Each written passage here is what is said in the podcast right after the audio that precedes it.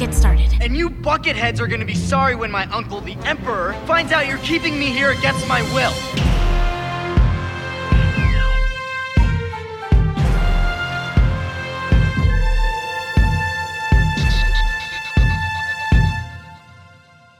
Hallo zusammen, hier ist Kevin. Willkommen zurück im Bucketheads Podcast in einer Zeit, in der wir uns auf die Serie Obi-Wan Kenobi einstimmen.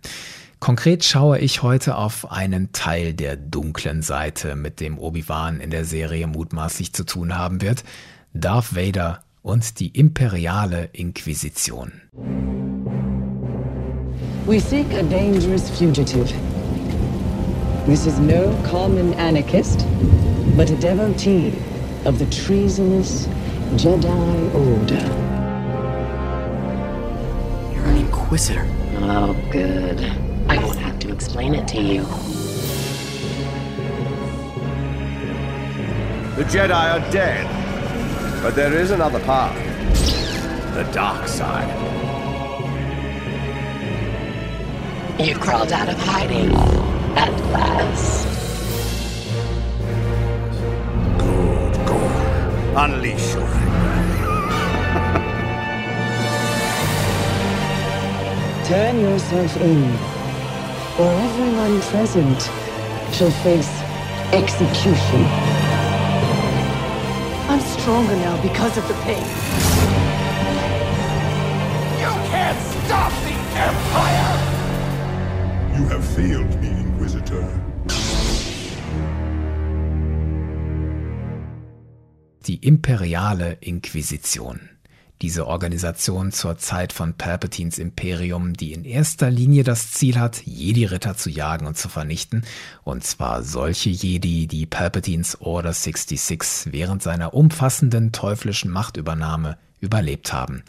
Für das Thema hatten die Bucketheads Patrons gestimmt. Ich hatte zur Wahl gestellt, dass ich entweder eine Folge mache darüber, wie die Geschichte von Obi-Wan auf Tatooine ursprünglich im erweiterten Universum erzählt wurde, also die Zeit zwischen Episode 3 und Episode 4, in der er primär auf Luke Skywalker aufpasst. Da gibt es ja unter anderem einen Kenobi-Roman von John Jackson Miller. Wie wurde Obi-Wan dort entwickelt und womit musste er sich rumschlagen? Oder eben das zweite Thema, der Blick auf Kenobis Kontrahenten, Darth Vader und die imperiale Inquisition. Viele haben geschrieben, dass sie gerne beides gehört hätten, aber am Ende haben sich doch gut zwei Drittel für die dunkle Seite entschieden. Also machen wir das. Ich möchte in dieser Folge erkunden, wie ist die Inquisition aufgebaut und was ist ihre Substanz? Wer gehört dazu? Welche Ressourcen hat sie? Wie ist sie organisiert? Wie operieren die Mitglieder der Inquisition? Wie werden sie von Palpatine und Vader geführt? Wie gehen sie vor und welche konkreten Erfolge und Misserfolge haben sie vorzuweisen? Daraus ergibt sich auch die Frage, welche Inquisitoren dürften zur Zeit der Obi-Wan-Serie aktiv sein? Und natürlich, Woher weiß man das alles? Also in welchen Serien und in welchen Comics und Büchern findet man all diese Geschichten über die Inquisition? Der Begriff Inquisition hat ja in Star Wars mehrere Bedeutungen. In den Legends gab es während der alten Republik auch schon eine Inquisition. Das war eine Art Gerichtshof der alten Republik, als die noch Kriege führte gegen Sith wie Exa Kun. Und es gab Figuren wie die Sith-Inquisitoren. Die kann man sich vorstellen wie eine Charakterklasse auf Seiten der Sith in einem Rollenspielsystem, die weniger auf Lichtschwertkampf setzten, sondern mehr auf Machtkräfte. Und später in der imperialen Ära gab es in den Legends auch eine Inquisition, die hatte allerdings einen etwas anderen Charakter als die kanonische. Da schauen wir später drauf. Es geht jetzt um die imperiale Inquisition aus dem Kanon. Die wird auch Inquisitorius genannt, aber Inquisition ist genauso okay. Kleiner Disclaimer, diese Folge habe ich Anfang März 2022 produziert. Möglicherweise sind inzwischen Infos und weitere Geschichten auf dem Markt, die ich damals noch nicht hatte. Und ich werde hier über Geschichten aus ein paar Comics, Romanen und Serien sprechen und werde dabei auch ein paar wesentliche Wendungen erzählen. Wer meint, dass das sein Lese- oder Seherlebnis schmälert, sei also hiermit gewarnt. Achtet einfach darauf, wenn ich entsprechende Quellen beim Namen nenne, dann werden in der Regel auch Dinge gespoilert. Und wenn ich gleich Charaktere aufzähle, wie die zweite Schwester, die neunte Schwester, den achten Bruder und den zehnten Bruder und so weiter, dann kann ich mir vorstellen, dass man da durcheinander kommen kann beim Zuhören. Deswegen füge ich euch zur Unterstützung in die Folgenbeschreibung ein paar Bilder ein. Also, fangen wir mit dem Anfang an.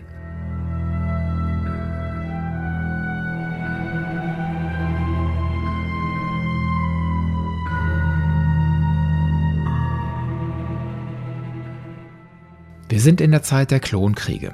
Der Jedi-Orden, die Galaktische Republik und ihre Klonarmee befinden sich im Krieg mit der Konföderation der unabhängigen Systeme, den Separatisten. Angestiftet wurde der Krieg, das wisst ihr alle, vom Sith Lord Darth Sidious alias Kanzler Chief Palpatine. Sein Ziel, den Jedi-Orden auslöschen und die Republik in sein eigenes galaktisches Imperium umbauen. Der Schlüsselmoment dabei sollten der Fall von Anakin Skywalker zu Darth Vader sein und die Order 66, der Befehl an die Klonarmee, die Jedi zu töten. Palpatine berechnete dabei ein, dass einige Jedi Darth Vader und der Order 66 entkommen würden, Deswegen bereitete er schon während der Klonkriege eine Art Backup-System vor. Wir sehen einen ersten Versuch dafür in der Serie The Clone Wars in Staffel 2, Episode 3, der Folge Children of the Force, Kinder der Macht.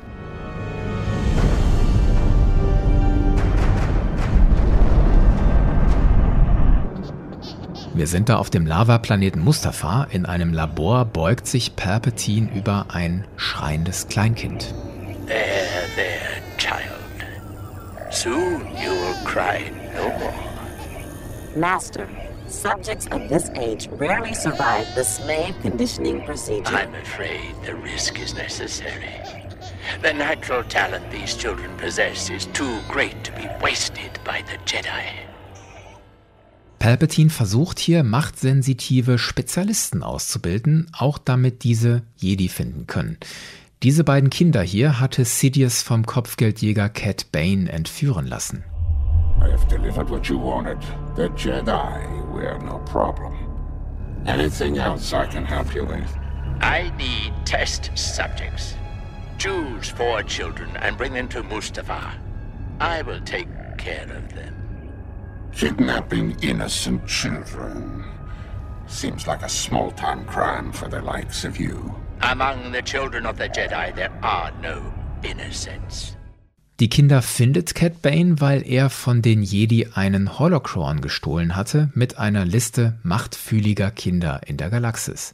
Den Holocron und auch die beiden entführten Kinder holen Obi-Wan Kenobi, Mace Windu, Anakin Skywalker und Ahsoka Tano zu den Jedi zurück. The important thing is that the children are safe and we've recovered the holocron. The list is intact, and there is no evidence it was copied. Still, the future of all Jedi uncertain is.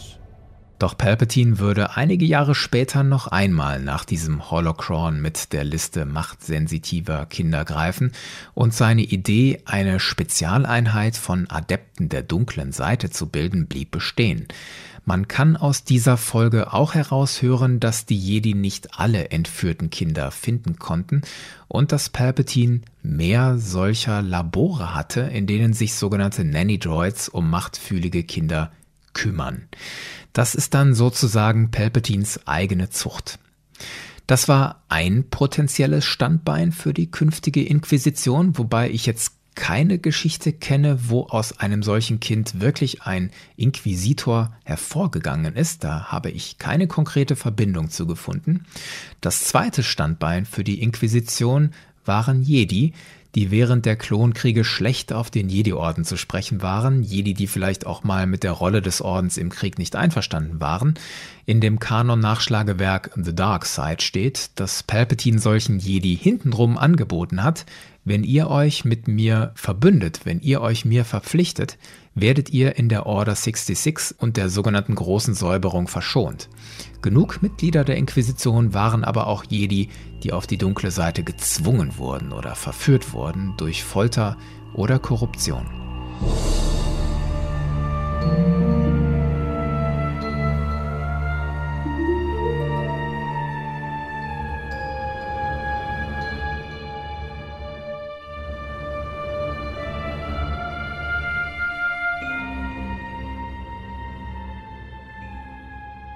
Wie war also die Inquisition organisiert?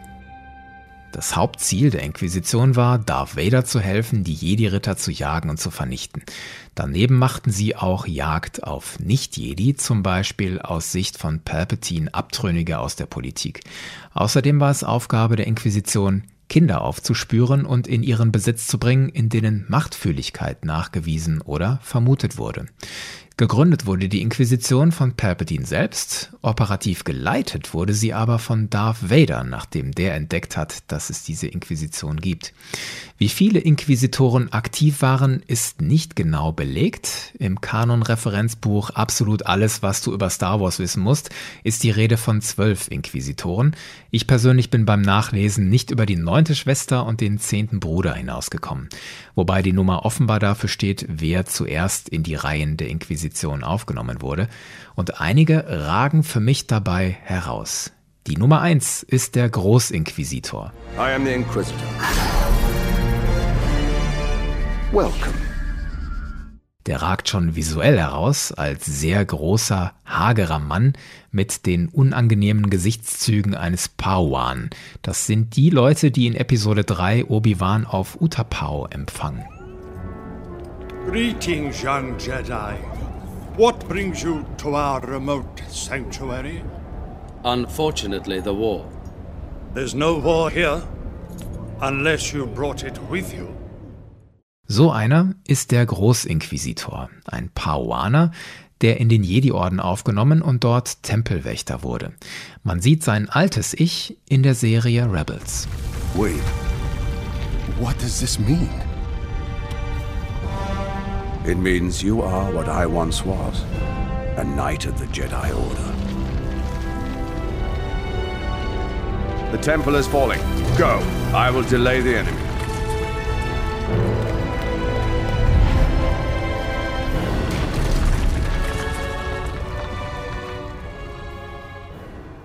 Als Inquisitor war er ein starker Schwertkämpfer, außerdem kannte er seine Gegner, die Jedi, weil er in den ehemaligen Jedi-Archiven gelesen hat. Erschaffen wurde diese Figur für die Serie Rebels, gesprochen wurde er im englischen Original von Schauspieler Jason Isaacs, ein echter Qualitätsschub aus meiner Sicht, und die Tattoos, die der Großinquisitor im Gesicht hat, sollen an den Sohn von Mortis aus The Clone Wars erinnern, hat Star Wars Autor Tim Weghoven erzählt.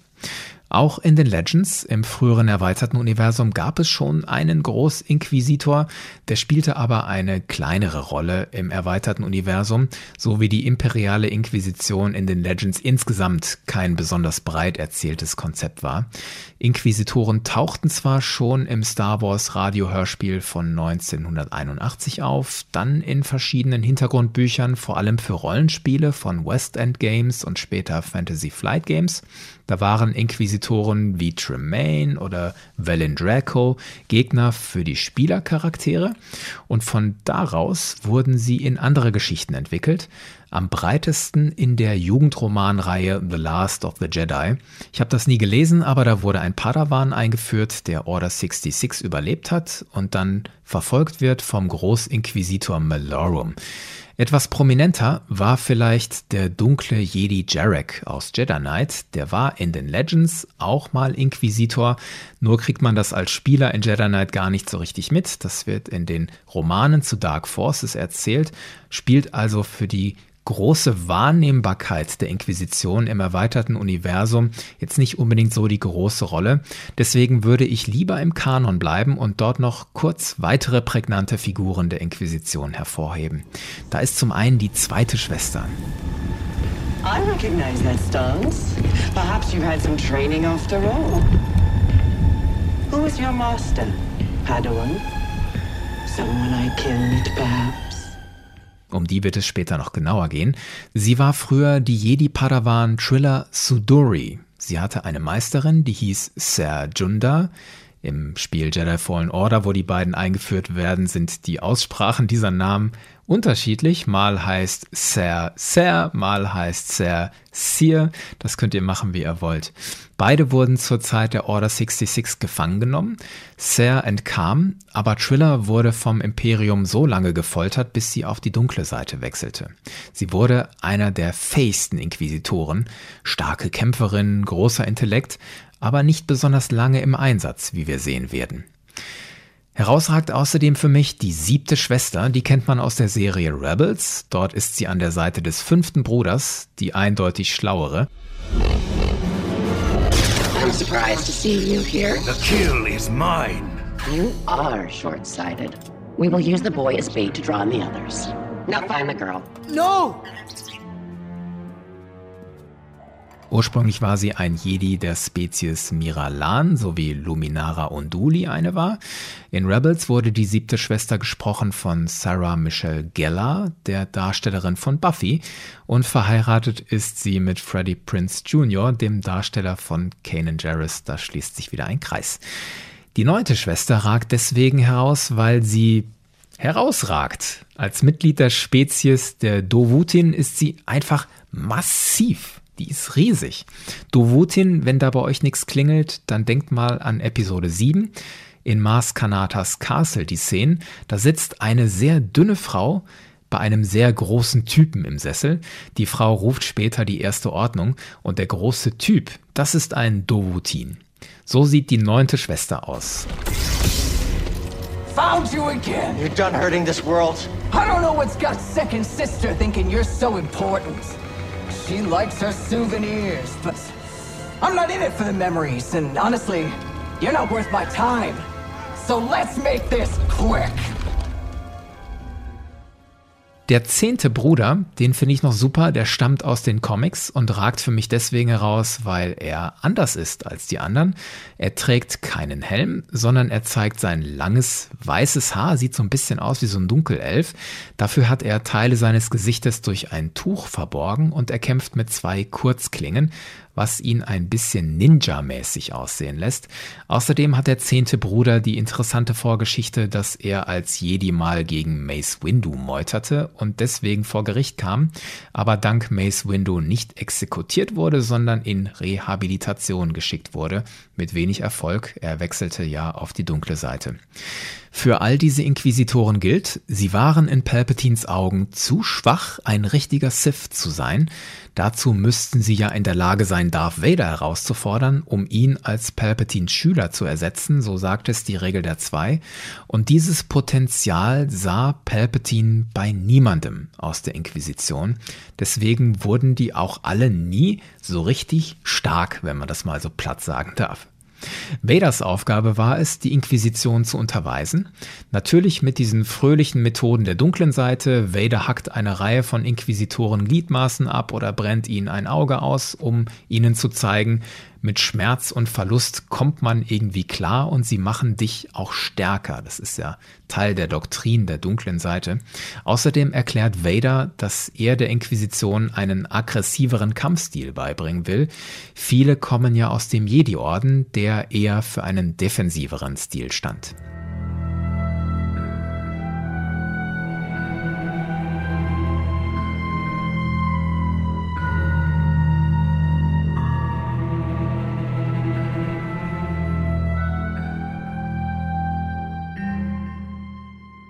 Welche Ressourcen hatte die Inquisition? Zuerst einmal hatten sie ihre Lichtschwerter. Das waren Doppelklingen, also ein Griff, von dem zwei Klingen abgingen, so ähnlich wie bei Darth Maul, nur dass diese Klingen per Knopfdruck im Kreis rotieren konnten.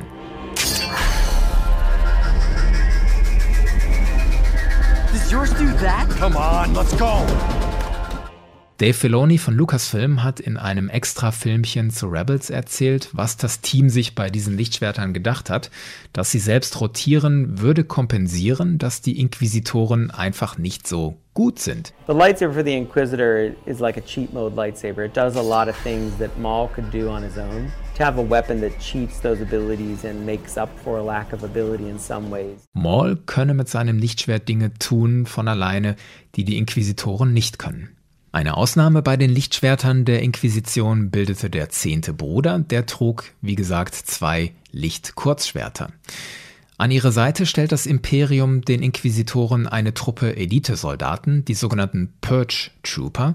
Das waren ganz am Anfang noch Klone, Später wurden sie ersetzt durch Rekruten, so wie die imperiale Armee insgesamt ausgetauscht wurde von Klonen zu Rekruten. Inquisitoren konnten auch Teile der imperialen Armee und Flotte kommandieren, wenn sie es brauchten.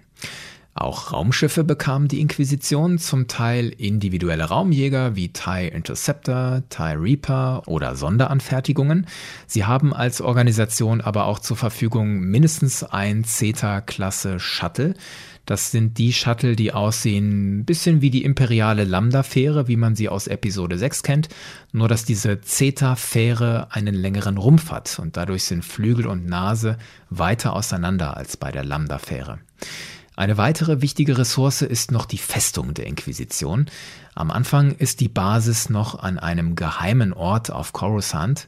Später wird ihr Hauptquartier verlegt auf den Mond Nur im Mustafa-System.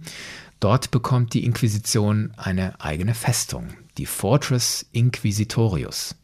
Im Spiel Jedi Fallen Order sieht man, wie der Mond, auf dem die Festung steht, von der imperialen Flotte bewacht wird und die Festung selbst steht am Ufer eines Sees oder eines Meeres. Sie sieht ähnlich aus wie Vaders Festung auf Mustafa, da ist ansatzweise die Form einer sehr spitzen Pyramide, besser eines Dolches, nur massiver und komplett mit einer schwarzen Fassade mit roten Lichtern. Teile der Festung sind offenkundig auch tief unter Wasser gebaut. Der Jedi Cal Kestis erreicht sie nur über eine Schleuse unter Wasser und beim darauf zuschwimmen hört man diese Musik.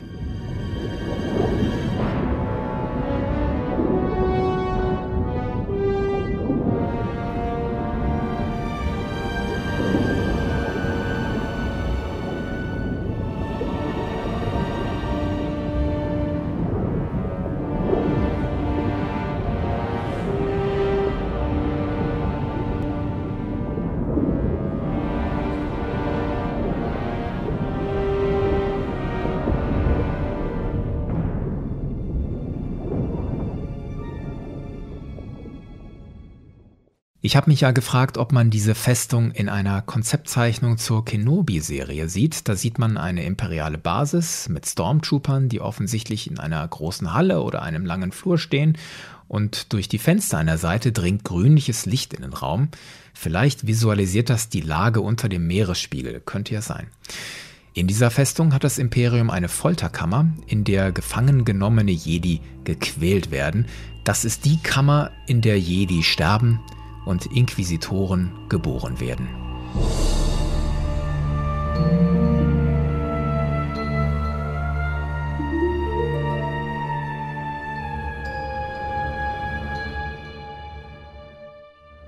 Wie operiert die Inquisition und welche Erfolge und Misserfolge hat sie zu verbuchen? Nach dem Ende der Klonkriege und zur Zeit des Galaktischen Bürgerkriegs kam es zu vielen Auseinandersetzungen zwischen der Inquisition und den Jedi bzw. Gruppen, die mit Jedi zusammenarbeiten. Am ausführlichsten erzählt sind die Jagd auf Kanan Jarrus, Ezra Bridger und die Ghost Crew, die Suche nach Ahsoka Tano, die Suche nach Cal Kestis und die Suche nach Maul. Chronologisch die erste erzählte Jagd der Inquisition ist aber eine andere. Es ist die Jagd auf Jocasta Nu, die frühere Chefbibliothekarin des Jedi-Ordens. Gezeigt wird das in der Darth Vader Comicreihe von Charles Soule, geschrieben im Jahr 2017. Da dringt der Großinquisitor in ein Gebäude ein, das wir aus Episode 2 kennen, in die Bibliothek im früheren Jedi-Tempel. Dabei murmelt er vor sich hin, dass er endlich da reingehen kann und sich das Wissen holen kann. Es war ihm also unter Jocasta Nu verboten, als Tempelwächter in der Bibliothek zu studieren, noch so eine fragwürdige Entscheidung der Jedi dieser Zeit. Und während der Inquisitor die Schriften dann wälzt, tritt aus dem Schatten die frühere Chefbibliothekarin Jocasta Nu. Die alte Dame springt dynamisch auf dem Tisch, an dem der Inquisitor da sitzt, hält ihm ihr blaues Lichtschwert ins Gesicht und sagt, er solle seine schmutzigen Hände von ihren Büchern nehmen. Die beiden kämpfen miteinander, bis schließlich der Großinquisitor die Oberhand gewinnt und Nu entwaffnet. Sie ist als Archivarin keine besonders profilierte Kämpferin, anders als der ehemalige Tempelwächter, mit dem sie es hier zu tun hat.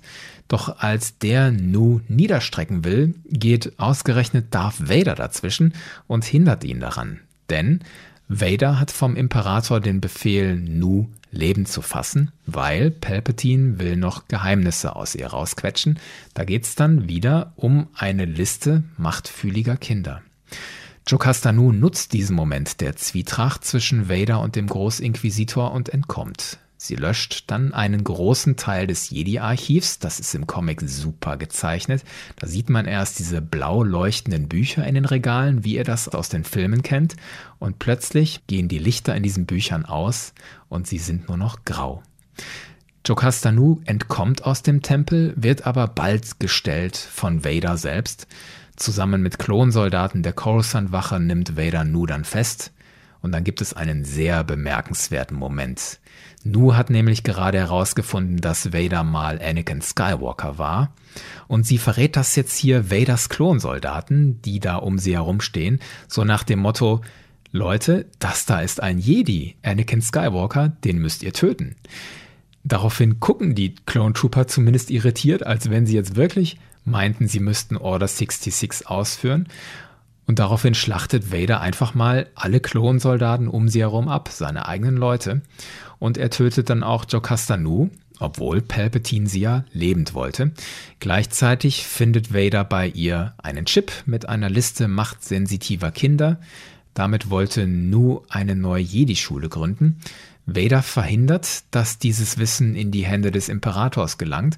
Warum genau wird hier nicht erzählt, es passt aber sehr in eine Zeit, in der Vader dem Imperator nicht bedingungslos folgt und auch seine eigene Agenda verfolgt. Umgekehrt auch, Sith betrügen einander ja ganz gerne.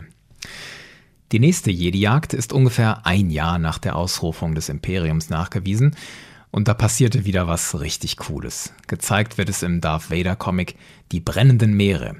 Das Imperium greift da den Planeten Mon Cala an, mit Tarkin, Vader, Purge Troopern und wichtig, das sind zu diesem Zeitpunkt noch Klone und einer Gruppe Inquisitoren, dem sechsten Bruder, dem zehnten Bruder und der neunten Schwester. Der Angriff auf Mon Cala ist vernichtend. Darth Vader nimmt König Li Cha gefangen und die Inquisitoren stellen einen Jedi, Farron Bar, der ist ein Iktochi, also die Spezies, die am Kopf zwei dicke Hörner hat, die nach unten zeigen. Der ist mehr ein gefallener Jedi als ein Jedi zu diesem Zeitpunkt, denn er zielt zu diesem Zeitpunkt nur noch auf eines ab, nämlich auf Rache. Als er von den drei Inquisitoren und ihren Klon Purge Troopern gestellt wird, erkennt er die Inquisitoren wieder. Er sagt, ich weiß, wer ihr seid. Ihr seid nicht die neunte Schwester, der sechste Bruder und der zehnte Bruder. Ihr seid, und dann zählt er ihre Namen auf, Prosset Dibbs, Bill Valen und Masana Tide. Ihr seid alle Jedi. Und dann guckt Farron Barr zu den Klonen rüber und nutzt einen Gedankentrick und sagt, Execute Order 66. Und daraufhin greifen die Klone die Inquisitoren an. Der zehnte Bruder wird dabei getötet und der sechste Bruder schneidet der neunten Schwester das Bein ab, damit sie zurückbleiben muss und er fliehen kann. Der gefallene Jedi Farron Barr wird später von Darth Vader gestellt und getötet. Diese Episode unterstreicht unter anderem sehr schön, wie die Inquisitoren untereinander funktionieren, nämlich nicht als wirkliches Team, sondern als selbstsüchtige Konkurrenten und dass zumindest einige von ihnen für ausgebildete Jedi nicht gut genug sind. Das zeigt sich auch in der nächsten bekannten Jedi-Jagd der Inquisition. Kurz nach dem Angriff auf Mon Cala nimmt sie die Spur von Ahsoka Tano auf, der früheren Schülerin von Anakin Skywalker. Wir sind da immer noch ungefähr ein Jahr nach dem Sturz der Republik. Ahsoka hält sich zu diesem Zeitpunkt verborgen, ist aber inzwischen entschlossen, eine kleine Widerstandszelle gegen das Imperium zu organisieren. Das passiert in den äußeren Randgebieten auf dem Mond Rada. Das wird im Ahsoka-Roman erzählt und führt dort letztlich dazu, dass das Imperium auf Ahsoka aufmerksam wird und ein Inquisitor nach Rada kommt. Es ist der sechste Bruder. Er löscht den großen Teil der Rebellenzelle dort aus, bis sich Ahsoka ihm schließlich stellt und auch als Ex-Jedi zu erkennen gibt. Als die beiden sich zum Duell fertig machen, schätzt Ahsoka ihren Gegner ein. Hier zu hören in der Hörbuchedition des Ahsoka-Romans. She could no more identify his species in person than she could from his picture. He was taller than she was, even with the height she'd added in the past few years, and very broadly built. He was clearly very strong, and with the body armor he wore, he was a formidable opponent. He was still wearing his helmet, and his face shield was up, as though he needed to see her clearly while they fought. That was another difference in their training, Ahsoka thought. She could fight completely blind if she had to, though blind and without her lightsabers might be pushing it. Ahsoka hebt hervor die Stärke des Inquisitors. Es wird sich auch im Kampf zeigen, dass dieser sechste Bruder sehr auf die Kraft in seinen Schlägen setzt und weniger auf Eleganz. Außerdem sagt Ahsoka, dass der Inquisitor das Visier seines Helmes hochmachen muss, um sie überhaupt gut zu sehen, während sie auch blind gegen ihn kämpfen könnte, allein durch ihre Connection zur Macht. Wobei Ahsoka hier in dieser Situation trotzdem im Nachteil ist, denn Sie hat an dieser Stelle noch keine neuen Lichtschwerter. Die Lichtschwerter, die Anakin ihr gegeben hatte, hatte sie ja am Ende der Klonkriege zurückgelassen, um das Imperium im Glauben zu lassen, dass sie tot ist. Ihren neuen, weißen Lichtschwertling wird sich Ahsoka erst nach dem Duell mit diesem Inquisitor bauen. Im Kampf löst sie im Lichtschwert des Inquisitors eine Überladung aus, der Griff explodiert dem Inquisitor ins Gesicht und er stirbt daran. Ahsoka sinniert, The creature wasn't going to bother her anymore. He lay in the street, his face a burned mess, the shell of his lightsaber still clutched in his hands. If he'd been able to fight her with his face shield down, he might have survived the blast. She wondered who had trained him and if there were others. Someone had twisted the potential for good in this creature and turned him to the dark side. Someone had made him like this, Someone, Ahsoka knew, who was still out there and who must be prevented from finding other children if she could manage it. Zum einen bekräftigt sie den Nachteil, den der Inquisitor gegen sie hatte. Mit Visier unten hätte er überlebt. Zum anderen kriegt sie eine Ahnung davon, dass der Inquisitor von jemandem ausgebildet wurde, den sie kennt. Aber dass Vader dahinter steckt, wird sie erst Jahre später herausfinden. Nach dem Duell kommt der Großinquisitor nach Rada, um den Tod des anderen Inquisitors zu untersuchen, und er schlussfolgert, hier war offensichtlich eine Jedi am Werk, aber der Großinquisitor weiß nicht, dass es Ahsoka war. Das Ahsoka-Buch endet mit diesen Worten. And inform Lord Vader that we have found evidence of another survivor.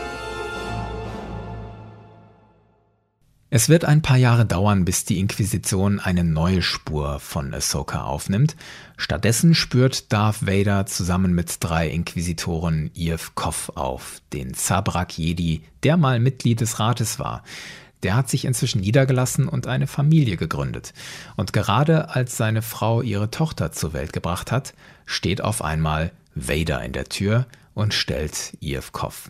Seine Frau versucht mit dem Baby zu fliehen, doch eine weibliche Inquisitorin, die gar nicht genau benannt wird, sie hat rote Haut, reißt ihr das Baby weg. Als Ievkov sieht, dass die Inquisition sein Kind hat, vernachlässigt er seine Verteidigung und wird von Vader niedergestreckt. Die Inquisition hat also einen Jedi von der Liste der Flüchtigen gestrichen und gleichzeitig ein potenziell machtsensitives Kind für seine Reihen gefunden. Was danach passiert, wirft auch ein Licht auf die Methoden der Inquisition. Zurück im Hauptquartier auf Coruscant sitzen sie da in ihrem Quartier zusammen. Die namenlose Inquisitorin und der fünfte Bruder stoßen auf ihren Erfolg an, den sie hatten gegen Ievkov, und Vader kommt dazu und spürt dabei, dass die beiden sich zu gut verstehen und das geht auf der dunklen Seite natürlich überhaupt nicht. Deswegen schaltet Vader sein Lichtschwert ein und attackiert die beiden Inquisitoren ohne Vorwarnung. Die beiden fliehen dann aus dem Quartier der Inquisition und rasen auf einem Speeder davon. Vader verfolgt sie auf einem anderen Speeder und bei dieser Jagd hinterlassen sie eine Verwüstung auf Coruscant. Vader erwischt die beiden Inquisitoren zwar, doch er kriegt anschließend vom Imperator einen Rüffel. Vader, du hast auf meiner Hauptwelt eine Schneise der Zerstörung hinterlassen. Außerdem ist bei der Aktion eine Senatorin ums Leben gekommen, die für meine Pläne wichtig war. Und du, Vader, hast einfach mal einen Speeder auf sie fallen gelassen. Das kann so nicht weitergehen, sagt der Imperator. Deswegen verlegst du jetzt die Inquisition von Coruscant weg in eine neue Basis. Welche gemeint ist, wird hier in diesem Vader-Comic Fortress Vader nicht aufgelöst, denn Vader baut jetzt als nächstes erstmal seine Festung auf Mustafar. Das bleibt dann auch Vaders Refugium. Die Inquisition bekommt andere Stützpunkte, aber die sind für Vader einen Loft-Katzensprung entfernt. Vor allem die Fortress Inquisitorius auf dem Mond Nur, der liegt ja auch im Mustafar-System. Jetzt nimmt in der kanonischen Zeitleiste die Jagd der Inquisition auf Jedi richtig Fahrt auf. Im Mobile Game Uprising wird erzählt, dass ein Inquisitor im Anuat-System sage und schreibe vier Jedi niederstreckt. Leider erfahren wir gar nichts weiter über diesen Inquisitor. Ausgerechnet über den bisher erfolgreichsten erfahren wir so gut wie gar nichts. Dann kommen auch schon die Ereignisse aus dem Spiel Jedi Fallen Order.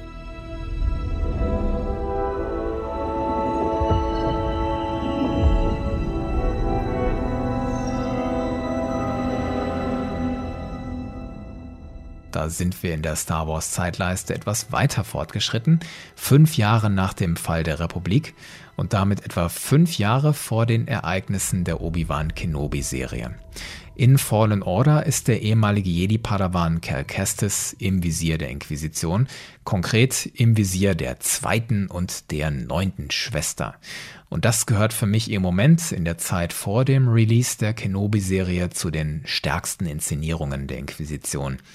Wer die Geschichte nicht kennt, Cal Kestis arbeitet für die Schrottgilde auf dem Planeten Bracca, hält sich so im Untergrund, versteckt sich, dass er ein ehemaliger Jedi ist, versucht er zu verbergen, aber bei einem Unfall fällt sein Freund Prouf in einen Abgrund. Prof, you okay? No! I, can't climb up! Prof, just hang on! I'm slipping! No, don't let go!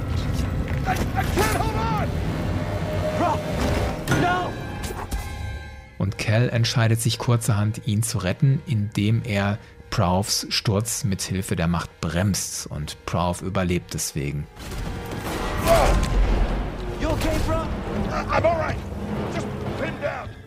Dummerweise ein imperialer Suchdruid filmt diese Szene alarmiert das Imperium und das hat damit einen Hinweis auf einen Jedi auf Bracca. Also schickt das Imperium die Inquisition. Cal und seine Arbeitskollegen werden von Stormtroopern und Purge-Troopern in eine Reihe aufgestellt. Gleichzeitig landen zwei imperiale Schiffe, ein TIE Reaper und ein TIE Interceptor. Aus dem TIE Reaper steigt die bullige neunte Schwester aus, aus dem TIE Interceptor die zweite Schwester. Sie fordern die Arbeiter auf, den Jedi in ihren Reihen zu verraten, sonst würden alle von ihnen hingerichtet. Is this all of them? Yes, second sister. We seek a dangerous fugitive. This is no common anarchist, but a devotee of the treasonous Jedi Order. Failure to turn over this traitor will result in a charge of sedition. Turn yourself in, or everyone present shall face summary execution. Daraufhin tritt Cals Freund Prow vor und hält eine Ansprache gegen die Methoden des Imperiums. Sie endet auf, für das Imperium sind wir alle ersetzbar. Und die zweite Schwester durchbohrt ihn mit ihrem Lichtschwert. We all know the truth. We're just too afraid to say it. To the Empire, we're all just expendable. Yes, you are. No! Cal schaltet sein bis dahin verborgenes Lichtschwert ein und attackiert die zweite Schwester. Die wehrt die Attacke aber mühelos ab. Look at this. a lightsaber. Cal entkommt vorerst durch einen Sturz in einen Abgrund auf einen fahrenden Zug.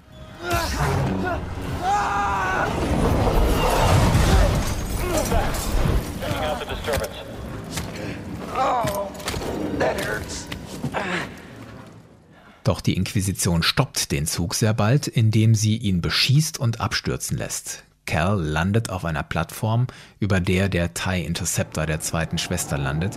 Die wiederum springt von der Plattform runter und gleitet anmutig auf die Ebene, auf der Cal steht. Going somewhere?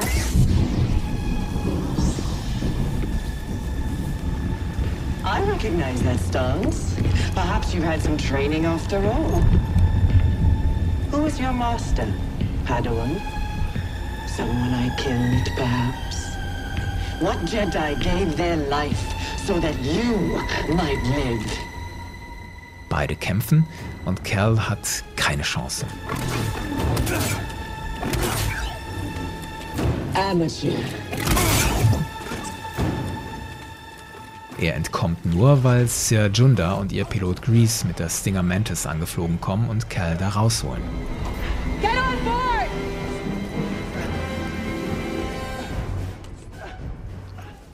Hammer-Auftritt der Second Sister.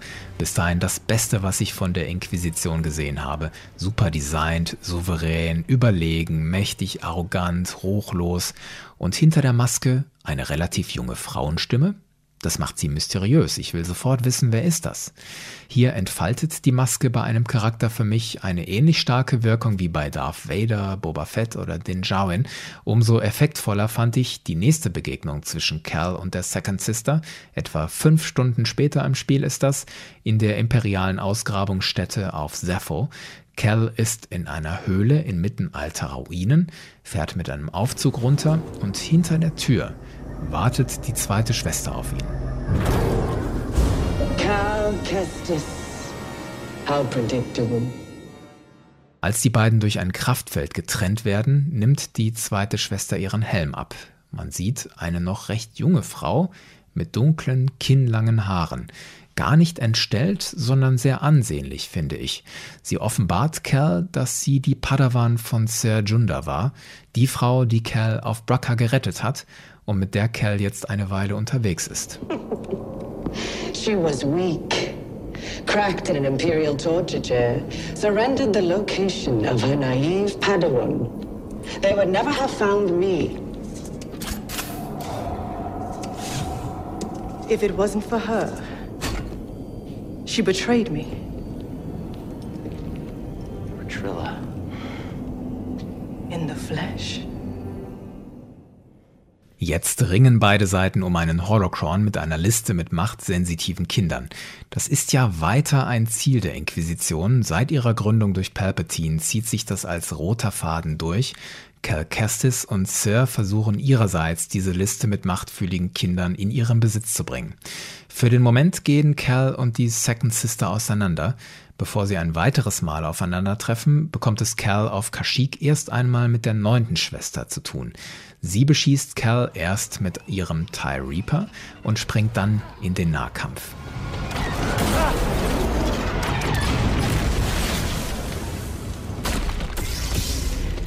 Found you again! You're done hurting this world. I don't know what's got second sister thinking you're so important. She likes her souvenirs, but I'm not in it for the memories, and honestly, you're not worth my time. So let's make this quick.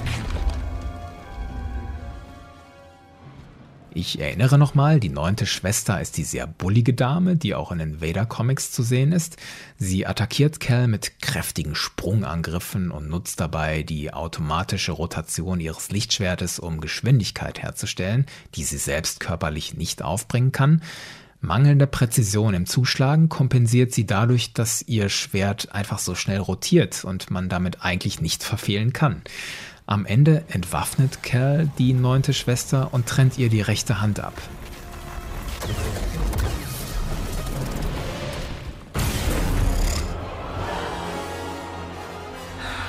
It's over. Sie reagiert noch relativ gelassen darauf. Being an Inquisitor taught me no setback is too great. When you've already lost yourself, a limb's easy. Resultat von Vaders Training, der Inquisitoren an den Verlust von Gliedmaßen gewöhnt hatte, und holt mit der Macht ihr Lichtschwert zurück, um Kerl damit von hinten anzugreifen. Doch der weicht aus, springt über die Inquisitorin hinweg, versetzt ihr einen Schlag in den Rücken und stößt sie in den Abgrund. You can't stop the Empire! I can stop you.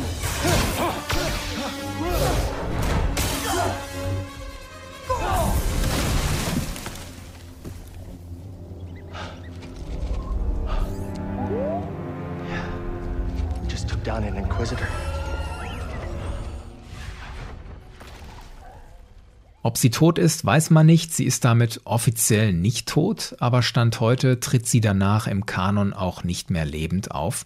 Nur noch in Rückblenden ist sie zu sehen.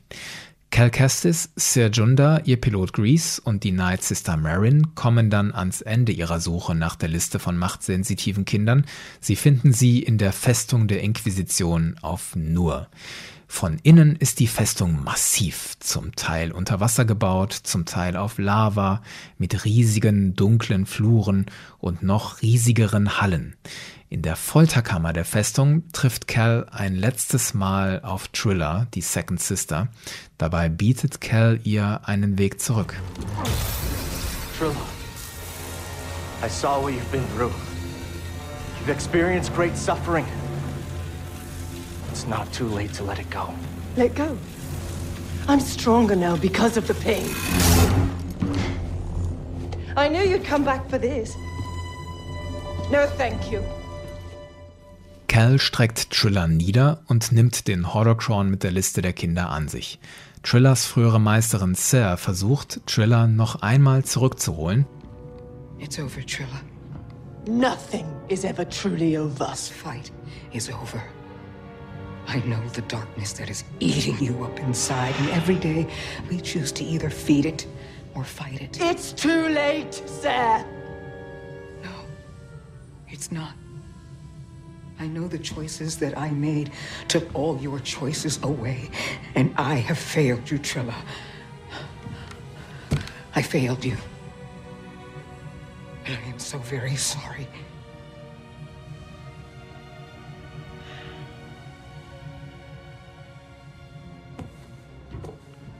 Doch gerade als Triller nachgibt und auf die helle Seite zurückzukommen scheint, kommt er.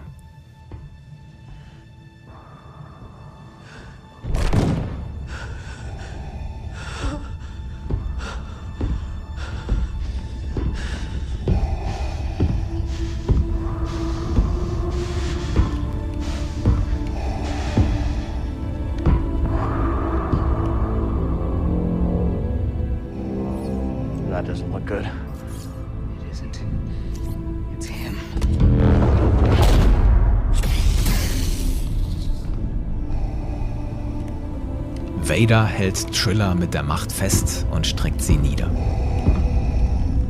You have failed me, Inquisitor. Avengers! Run! Ser wirft Vader mit einer Handbewegung in einen Abgrund und bekämpft Cal. You cannot escape.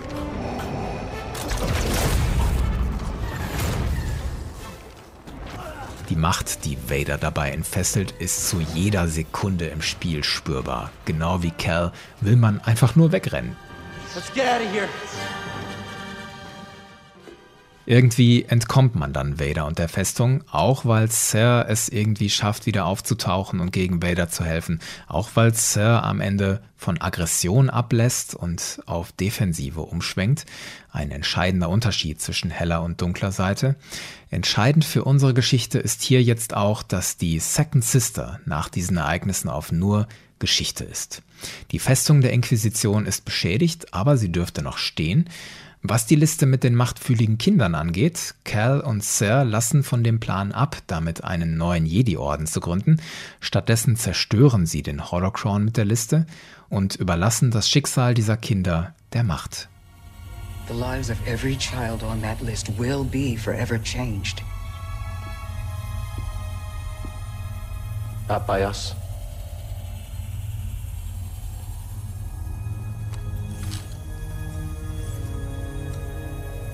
Their destiny should be trusted to the Force.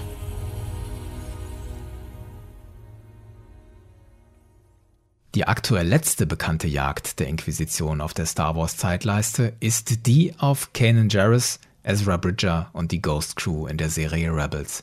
Das alles spielt zeitlich deutlich nach der Obi-Wan-Serie. Also die Obi-Wan-Serie spielt zwischen den Ereignissen von Fallen Order und den Ereignissen von Rebels. Rebels spielt zwischen vier und null Jahre vor der Schlacht von Yavin. Alle Inquisitoren, die in Rebels auftauchen, dürften zur Zeit der Obi-Wan-Serie noch aktiv sein. In Rebels gehen sie aber alle unter. Da ist zuallererst der Großinquisitor, der hat in Rebels wirklich starke Auftritte, unter anderem wie er den beiden Jedi Kanan und Ezra auf die Spur kommt. Er lockt sie in das Gefängnis auf Stygian Prime mit der Falschnachricht, dass Jedi-Meisterin Luminara Unduli dort gefangen gehalten wird. In Wahrheit ist Luminara da schon rund 15 Jahre tot. What happened to her? I don't understand. No, it doesn't seem complicated. I am the Inquisitor. Welcome. Yes, I'm afraid Master Luminara died with the Republic. But her bones continue to serve the Empire, luring the last Jedi to their ends. Spectre 3, come in. It's a trap. There will be no reinforcements.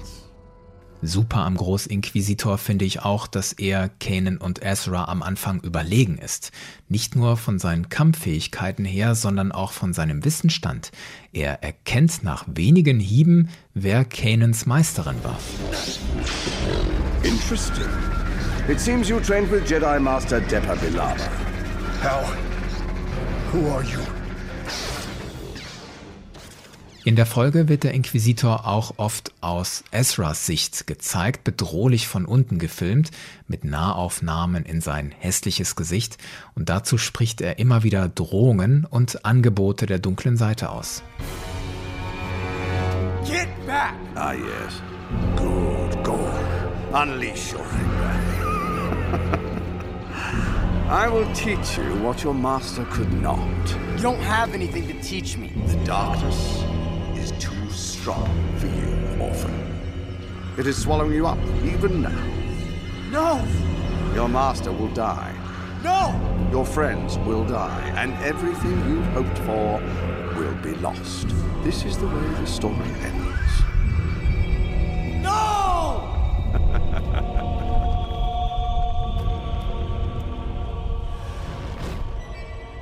Allem bleibt der Großinquisitor in Rebels in erster Linie ein Vehikel, um die Entwicklung von Kanan und Ezra voranzutreiben. Am Ende steht der Sieg Kanans über den Inquisitor und für ihn eine wichtige Erkenntnis über sich selbst. You were right. I was a coward. But now I know there's something stronger than fear. Far stronger. The Force. Let me show you how strong it is. You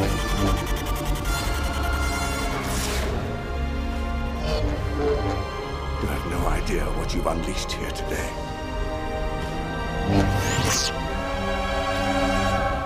There are some things far more frightening than death.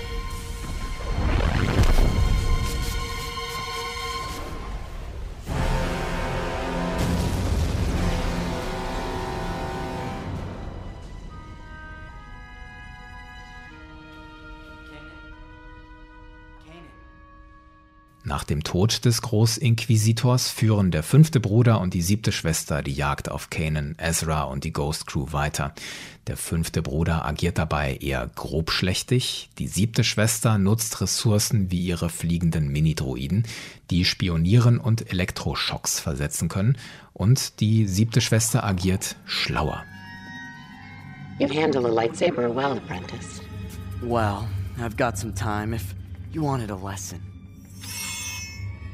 You have great potential, but perhaps it is I that might teach you, as your master never achieved the rank of Jedi Knight. Did he? Maybe not. But he took out the last Inquisitor. So I think I'll just stick with him. Yes. The death of the Grand Inquisitor was a surprise to all. Yet, it does present the rest of us with new opportunities. Sie versuchen über Kanan und Ezra auch an Ahsoka ranzukommen. We know about Ahsoka Tano. Who's Ahsoka Tano? As pretty as you are. What? I only need you alive. That doesn't mean in one piece. Now, where's Ahsoka Tano? Als die beiden Inquisitoren kurz davor sind, neue machtsensitive Kinder in ihre Gewalt zu bringen und Kanan und Ezra zu besiegen, greift Ahsoka ein.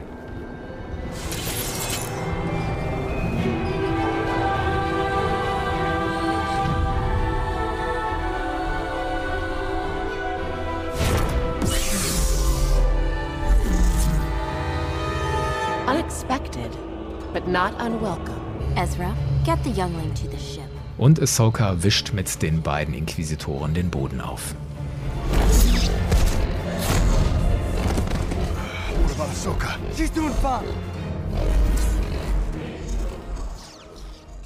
Die Auseinandersetzung mit der Ghost Crew, Kanan und Ezra brachte die Inquisition nicht nur in Kontakt mit Ahsoka Tano, sondern auch dem früheren Sith Lord Maul. Alle treffen auf dem Planeten Malachor aufeinander. Dort taucht zum ersten Mal in Rebels auch der achte Bruder auf. Three Jedi. An Inquisitor! Hier sieht man zum ersten Mal auch, dass die Inquisitoren ihre Lichtschwerter wie einen Helikopterrotor nutzen zum Fliegen. Wieder so ein Baustein, den man nicht gut finden muss, aber die Idee dahinter ist wieder, dass die Inquisitoren das, was sie mit der Macht nicht können, was richtige Jedi in Anführungszeichen können, nämlich hochspringen, das können die Inquisitoren nicht und sie kompensieren das durch ihre Technik. Unmittelbar nach dieser Szene trifft Ezra auf Malachor Maul, der auch von der Inquisition gejagt wird. Wait. You know about the Inquisitor? He is my enemy. All Inquisitors and their masters are my enemies. Were you a Jedi? Uh, no, no, no, but I was once a Force wielder. Long ago, long, long ago. Then you're a Sith. The Sith. The Sith took everything from me. Ripped me from my mother's arms, murdered my brother, used me as a weapon, and then cast me aside. Abandoned me. Once I had power. Now I have nothing. Nothing. Maul wollte Rache an den Sith dafür, dass die Sith Mauls Familie getötet haben. Palpatine persönlich hat ja Mauls Bruder Savage Oppressed niedergestreckt und Grievous hat in Darth Sidious Auftrag Mauls Mutter Talzin getötet. Zweimal sogar. Einmal in der Serie The Clone Wars und ein weiteres Mal im Comic Darth Maul, Son of Dathomir. Jetzt auf Malachor kämpft Maul vorübergehend an der Seite von Kanan, Ezra und Ahsoka gegen die Inquisitoren. So, the rumors are true. Darth Maul lives. Formerly Darth. Now just Maul. Ezra, step away from him. Kanan, I swear he's on our side. Perhaps my actions will speak louder than words.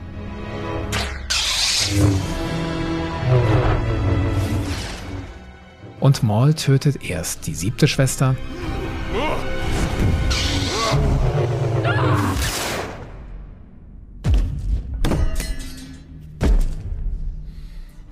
Dann exekutiert Maul den fünften Bruder.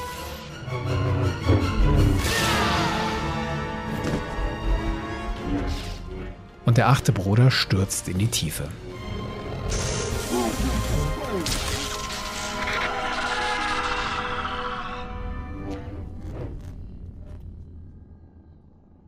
Die Inquisition ist hier am Rande des Totalversagens. Es braucht Vader, um Kanan und Ezra in die Flucht zu schlagen.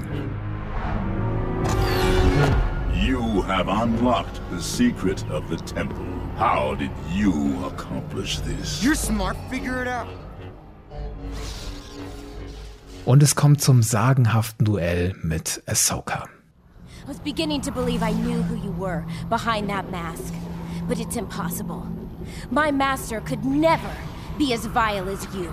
Anakin Skywalker was weak. I destroyed him. I will avenge his death. Revenge is not the Jedi way. I am no Jedi.